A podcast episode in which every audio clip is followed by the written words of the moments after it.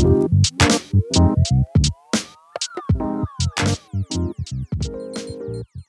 0回、第0回。第0回、ブルーリバーレディオ、はい。あずみです。浜です。上高です。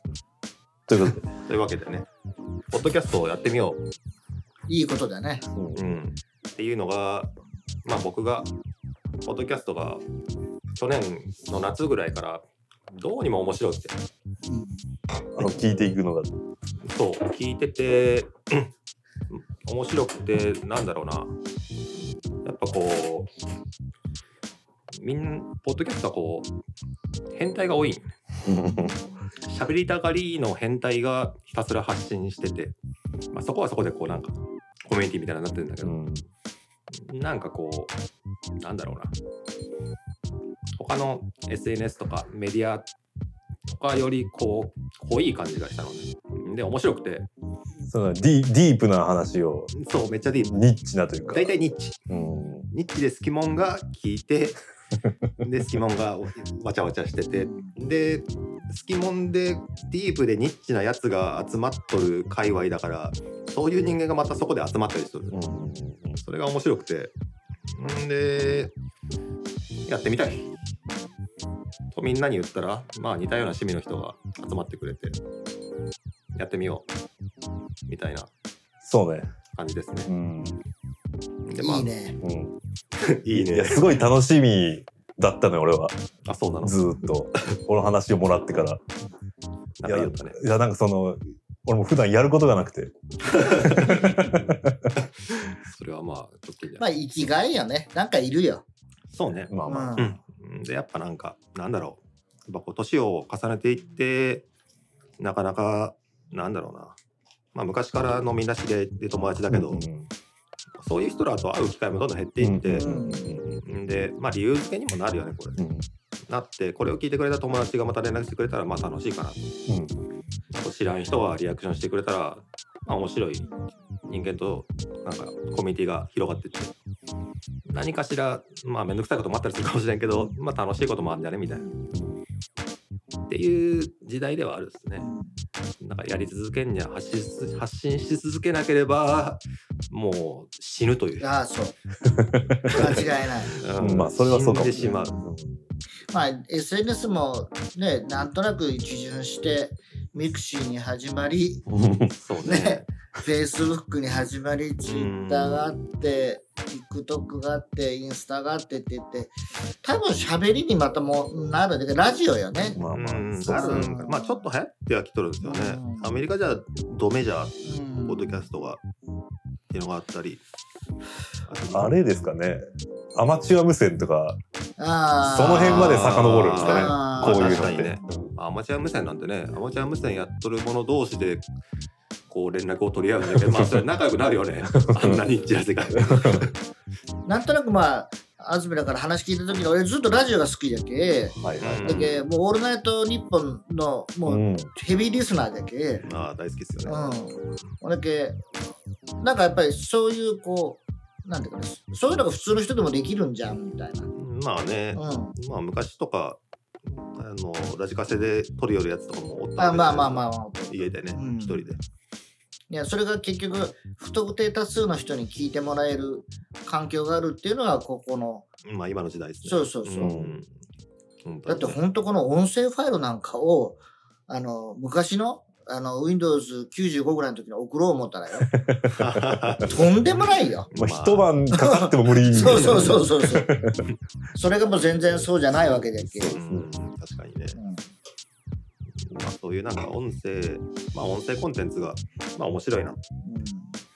まあ、ポッドキャストも iPhone には標準で入ってるけど、あんま聞くこともなかったし、まあそうね。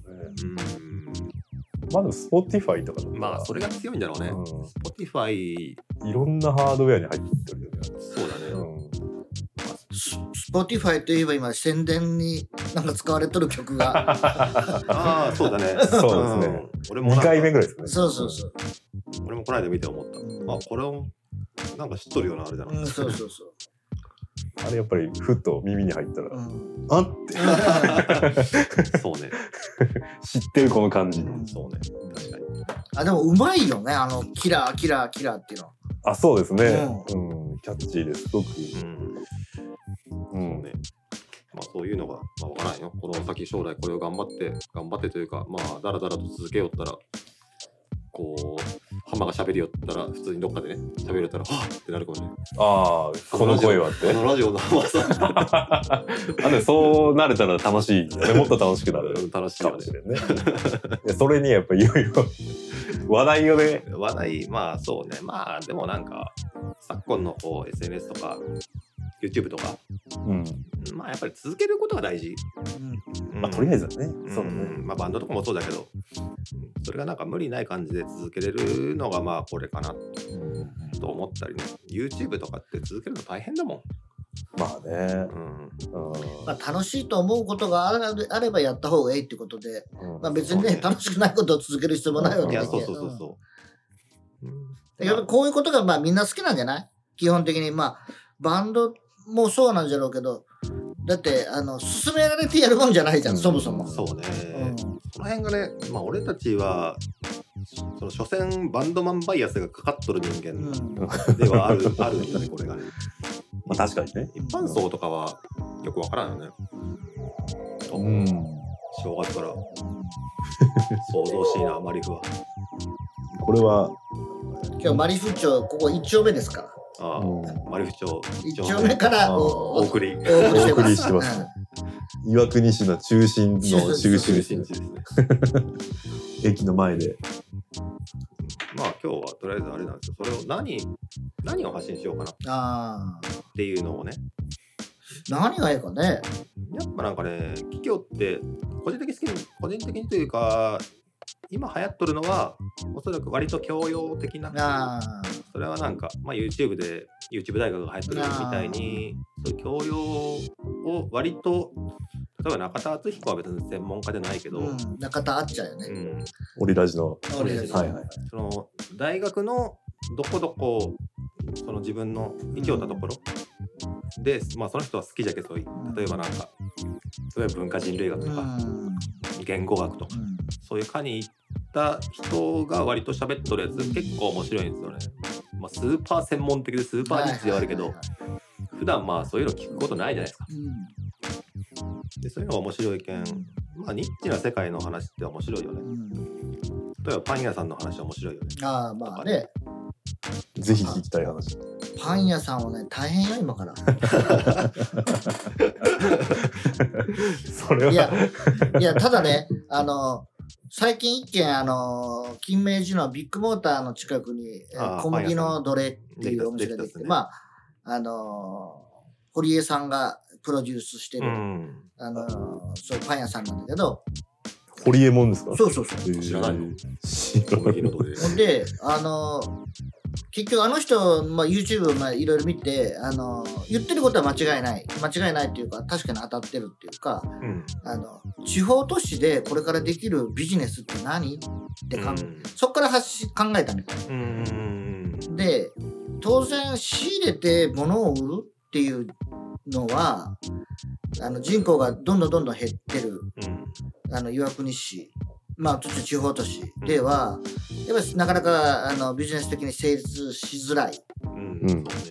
で、それの一番の理由は、あの皆さんが使ってるアマゾンとか楽天っうんていうのが20年前はなかったのに、うん。20今はもう普通にみんな使ってるわけだから。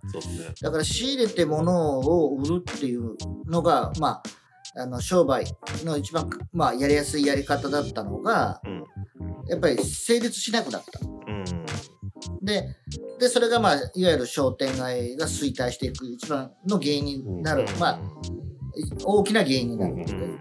まあ、その、もう一つが、もう一もう一方では人口が減ってるっていうのがあるんだけど、で、結局、そういう時に仕入れて物を売らない商売って何だろう？みたいな。だから作ってうんっていうことになる。うんで、作って売るっていうのは、製造販売業なんよね。うんはいはい。で、製造販売業って何があるの？みたいな。うん。って考えたら普通の身近で見たらまあ豆腐、うん。それからまあパンうん。で、あとまあ、売るっていうのとはちょっと概念が外れるんだけど、まあ飲食。うん。まあそこで食べてもらう。うん。で、まあその時に目をつけたのが、まあパン屋さんででき、簡単なんじゃない？うん。で、堀江さんがその考えたのが、じゃあじゃあなんでパン屋さんが地方でその、なかなかこう増えないんだろう？って考えてる。やっぱり作るのが難しいじゃん。うん。で、確かにそうなんよ。やっぱりこの後水とこう合わせて配合をちゃんと考えて、で、それを作るって言ったら、やっぱりそこに当然スキルがうん。いって、で、当然そこにそのいろんなこう、なんていうかね、まあ、あの、き機械がいるっていうか、うんまあ、例えば、あの、ミキサーがいる、まあ、粉と水を混ぜるもの、うん。それから、あの、形を作るもの。まあ、あの、専門用語で言うと、あラウン、ラウンディとか、ラウンダーとかっていうか、ラウンダーとか、あと、伸ばすシーターっていうのがあるんだけど。生地を伸ばすやつとかがあって、で、それを機械でやるわけだけど、うん。やっぱりそういうのもすごくお金がかかる。まあまあ要するに初期投資がかかうる。ん。で、それないようにするのどうしたらいいの？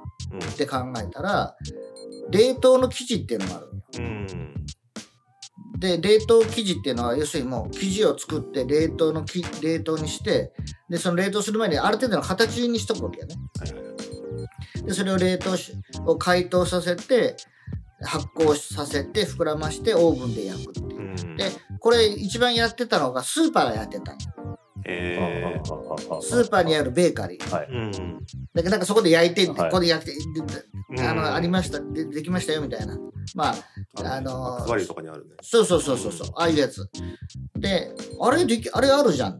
うん。あれできるじゃん。うん。で、それを、あの、もうちょっとこう、あのーまあ、堀江さんの場合はそういうちょっとこう、カジュアルに。カジュアルっていうかね、もうちょっとこう、まあ、見せる売り方をしたっていうか。で、それで今、多分10年経ってないと思うけど、70店舗ぐらいある。すごいね。すごい。で、それの一番最初にやりよったのがアンデルセンなんよああ、まあそうですね。うん。はいはいはい。で、アンデルセンが冷凍パンの技術っていうのをまあ確立して、うん。で、あのーそれをフランチャイズのお店でやり出したのがリトルマーメイド。はいはいはい。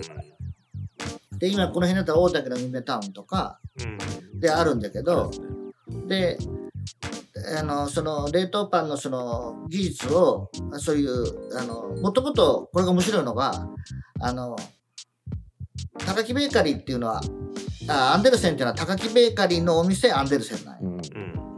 で、高木さんっていうのが創業者なんだけど、うん。その創業者はパン職人じゃないんよあうん。で、パン職人は絶対 パンを当時、冷凍？そんなんできるかっていうう。ん。要するにその職人さんはありえんわけよ、そんな。パンを冷凍するみたいな。うん。だから、やっぱり職人さんじゃないけ、うん。いや、どうやったら仕事をー朝早く起きんでできるかとか、そういうことを考えるわけよね。で、結局そうやって考えていった時に、いや、冷凍で生地を作りゃ朝早く起きんでいいじゃんと。うん。いうんで、まあ、工場を作って、まあ、それで、リトルマーメで今300店舗ぐらいあるはずなんだけど。あのー結局そういう、なんていうかね、そういう冷凍パンの技術が、まあ、日本から世界に広がっていって、もともと世界、世界の中にもそんなになかったわけ。ああ、すごいですね。うん。だけどそういうこう、なんていうかな、まあ、アイディアマンっていうかね、そういう意味では。うん。それと、あの、売り方。うんあの、もともとああいう売り方を、あの、日本では、まあ、日本っていうか、まあ、世界でもしてなかったんだけど、あの、世界での売り方っていうのは、まあ、アメリカなんか特にそうだけど、あの、えーっと、ミスタードーナツみたいな感じ、ケーキ屋さんみたいな感じで、うん。要するに対面販売っていうか、こうガラスのショーケースがあってうん、これくださいみたいな。うん。で、それを店員さんが、これこれでいいですかってやって、で、それを袋に入れて渡すみたいな。うん。要するに自分では勝手に取れんわけや。うん。で、それはやっぱりあの、食品衛生の観点から、うん。あの、日本の場合は、単一民族じゃけ、うん。だけ、あんまり変な人おらんわけよね。うん。だからまあヨーロッパとか、まあそういう、まあアメリカなんかそうやけど、やっぱり移民の人たちがおるけ、うん。要するに何するかわからんけ、やっぱりその、勝手に取ってっていうでそのしかもその裸で置いてあるパンをうん。勝手に取ってっていうのはなかなか難しいわけよ。だいたいヨーロッパなんかだったら壁にフランスパンがバーンと並んどって、あれ、それくださいみたいな感じで店員さんがこう出してくるん。で。へえ今でもそうですか？今でもそうそうへえ面白だけど対面販売と、で、今の、その、どこ、どこに行ってもパン屋さんで見る、あの、売り方、いわゆる、あの、セルフ、いうん。自分で勝手に取るやり方っていうのは、本当実際言ったらまだ50年ぐらいしか経ってないんじゃないああいう売り方っていうのは。ああそうなんですね。へえ。で、まあ、あの売り方も、まあ実際言ったらアンデルセンが最初なんよへえ。だけどまあ結局そういうこう、あの、その高木さんっていう人は、まあ俺はすごいこう、まあ尊敬もしてるすごい人やなと思ってるんだけど、あの、パン職人じゃないのがすごいよね。うんうんああだけど俺、俺まあその人からいろいろちょっとあの直接な、まあ、習う機会もあったけいろんなことを教えてもらったけど、一番言われたのは、初心者をバカにするんだって言われたんよなるほどだけどその人は初心者やったんや。うんなるほどずーっと初心者。うんうんだけど初心者はバカにしちゃいけん。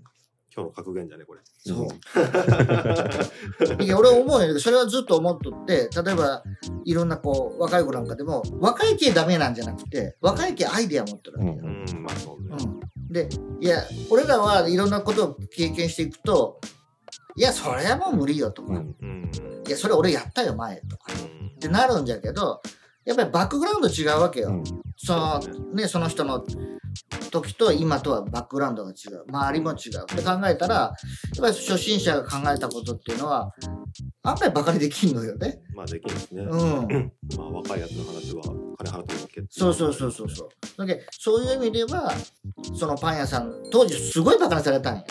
広島のパン屋さんの中で。なんやそれみたいな。お前うんパン職人じゃないじゃないか。うん。で、散々バカにされて、後発のパン屋さんだったのが、うん。結局そういうふうにこう新しい技術とか新しい売り方で、まあ、そういうふうに、うん。まあ、大きくなってきたっていう。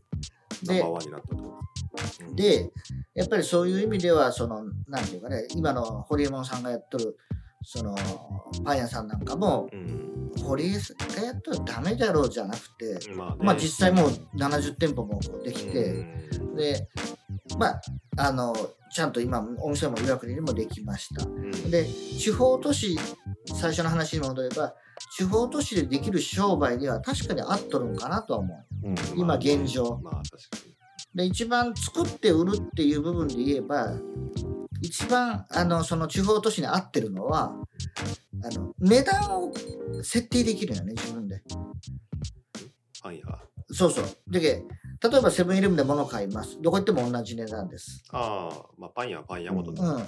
そうそうそう。で作作って売るわけだけ。うんだったら自分がこのパンが、えーこのあんパンが100円っていうお店もあれば300円ってお店もあるし、うんそれはそのお店の、もうね、やり方次第。で、そそれを結局今からえ変な話、需要が減っていくわけよ。うんまあ人口が減るっていうことは需要が減るわけで、うん。で、需要が減った時に、じゃあどうやってビジネスとして成立させるかって言ったら、うん。やっぱりそこにちゃんとある一定の利益が出るような、あのー価格構成うん。をそれを考えないと当然できないけ、うん。いや、東京ではそれで売れるかもしれんよ。でも、ここじゃうん。10個しか売れんのに。まあねうん。それはね。で、大体、あの、前、要するにその持ち越しができないから、大体、う。うん。んだったら今日作ったものは今日売るってなったら、例えば10個今日アンパン作りました。1個残りました。うん。アウトなわけよ。まあそうですね。うん。うん。確かに。だけど今度はそこには今度は、まあ、それこそ今の、まあ、まあ、もうすでにやってるけど、その販売予測じゃないけど、どのくらい今日これ売れるだろうかみたいうん。そうですねで、究極はだけもう、今日来る人数分かっとって、今日何を買うってのが分かっとって、うん。で、その人が確実に来て、それが売れれば、うん。うんで、それは予約販売なんよね。まあそうですね。うん。確かに。ただまあ路面店っていうか、まあ、普通にお店を出してるところで、まあ、あのスーパーなんかにさっき入ってるようなあのえマックスバリューなんかに入ってるところはそういう,、うん。こうか完売っていうのはなかなか難しいとは思うんだけど、うんやっぱりそういうふうにこうできるだけ持っていかないと厳しいのは厳しいよ。うん。まあそうですね。うんまあ、それそうですね。うんよし、第1回こんぐらいにしよう。第0回か。これもう10分以上喋ってるだろ。うんということで。ね だけどあの地域におけるあの商売何がいいのか何がいいのかというのと、あと、あれだね。若いやつの話は聞けと。うん、うん、そうそうそうそう初心者、初心若いやつじゃないね。初心者がね。だけどあの女の人とかさあの自分らの周りでもなんかこんなんやってみたいって言うけどなんかこのバカみたいなこと無理だろうとかって、まあ、思うじゃんやっぱり、うんまあね。話聞いた時に、ねうん。絶対無理やって思うけどうん。いや案外あのもう本当その視点変えてみたらもしかしたらなんかあるんかなみたいな。うん、まあね、ダメなやつもおるよ。間違いなく、まあそうね。うん。もう思いつきだけで言ってるやつはダメだけど、えらい声がでかかったですね、今。うん、いやいや結構おるでしょ思いつきで絶対無理だろうって思うのおるもんやっぱりまあまあ、それはまあ、わからん、わからん、うんわからんということにしましょそうそうそうう。うん。そんな、それで、そういう第0回。そうありがとうございましまあみんな頑張ってくださいってた。ありがとうございました。はい。頑張りましょう。はいじゃあ最後ジングルでジングルで。さようなら。はい。さよなら。さよならでした